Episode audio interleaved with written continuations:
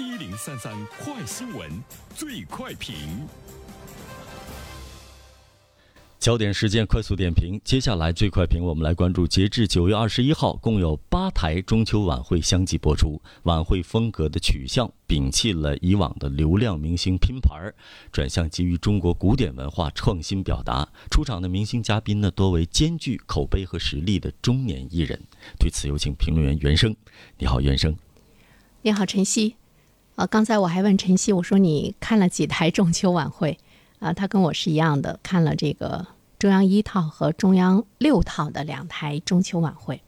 呃，这也是我呢在中秋那天晚上呢特别关注的两台中秋晚会。说来也奇怪，我觉得我已经有好多好多年不看电视了。呃，今年的中秋晚上，哎，突然之间想看看电视，想看看中秋晚会哈，一些内容的表达的方式非常的细腻，而且你作为一个观众来讲，你本身你有一种被丰富的感觉，这个是很多很多年你看一台文艺的晚会，从受众的角度上来说几乎没有的感受。嗯，以前不愿意看这样的晚会哈，包括湖南卫视的呀等等，你就觉得特别闹腾。就是像喝了一杯白开水一样，看完之后被闹腾的够呛，而且呢没有收获。今年的中秋晚会就是我们的这个国风，我们的传统文化的表达，包括我们看到呢河南卫视表达的这个主题，都能够呢让我们看到呢这个内容比较突出。那么从一个普通老百姓的角度上来看，你看一台晚会，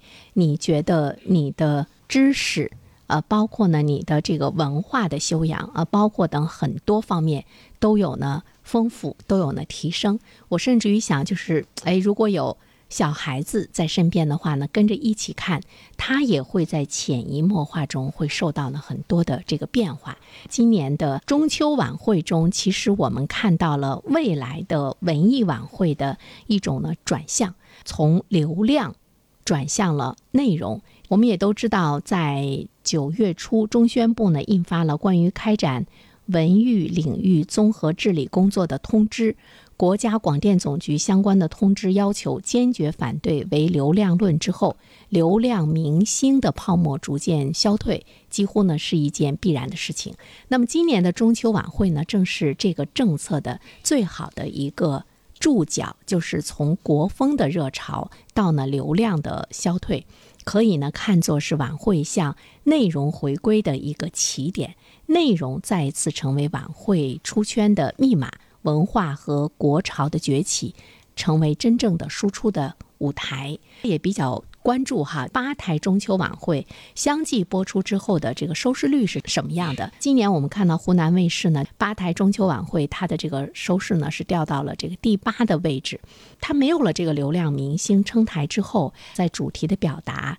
在内容的设计，就看到了一种真正实力的这个比拼。我觉得这个呢是文艺的一种表达的方式，除了明星之外。包括导演，包括呢这个晚会的策划者、表达者，都呢需要去呢思考的一件事情。我们都知道，现在的人们都喜欢这个娱乐，他喜欢这个开心。现在的年轻人，他更是呢喜欢轻松的生活。所以说，在今天来讲，文艺晚会，还有呢就是文艺的表达的形式，对于人们的这个文化价值，包括人生价值的影响，起到了主流的一个作用。如果在这方面的这个表达的价值观出现了问题的话，我们的舆论的导向。出现了问题，舆论的导向不单单是新闻节目，呃，不单单是呢严肃的一些节目承担的，它是我们所有的所有的媒体的输出口都承担，而且呢，在人们更多的去追求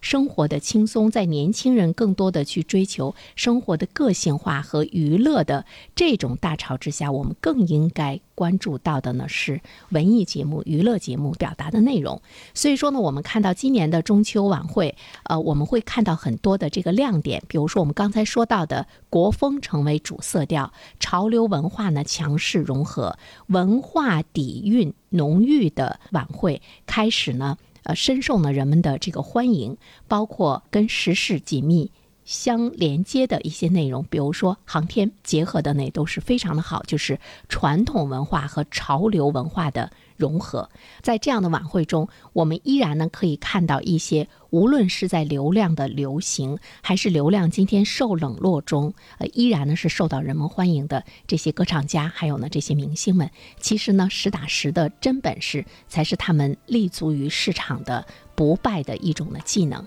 最后一点呢，我想说一下哈，因为我们刚才也说，晚会中我们看到了很多中年艺人，他们是经过市场锤炼和检验的，呃，有着呢很多的这个易得的而且呢，也是受到了市场高度肯定的这些中年艺人，甚至于我们也看到了一些老年艺人，他们活跃在这个舞台上来奉献他们的产品。他在向社会传递什么？他在向社会传递出，无论是中年人还是老年人，无论在什么时候，舞台历史永远呢不会忘记他们在文艺的舞台上。中年人和老年人不应该成为受歧视的这样的一部分群体，他也是在向社会传递出呢一份深深的。价值观。好了，晨曦，感谢原生。各位听友，大家好，我是原生。最近我解读的《人性的弱点》这本书在喜马拉雅上线了，欢迎大家前去收听。如果你想听到我解读的更多的书籍，欢迎关注原生读书小程序。谢谢你。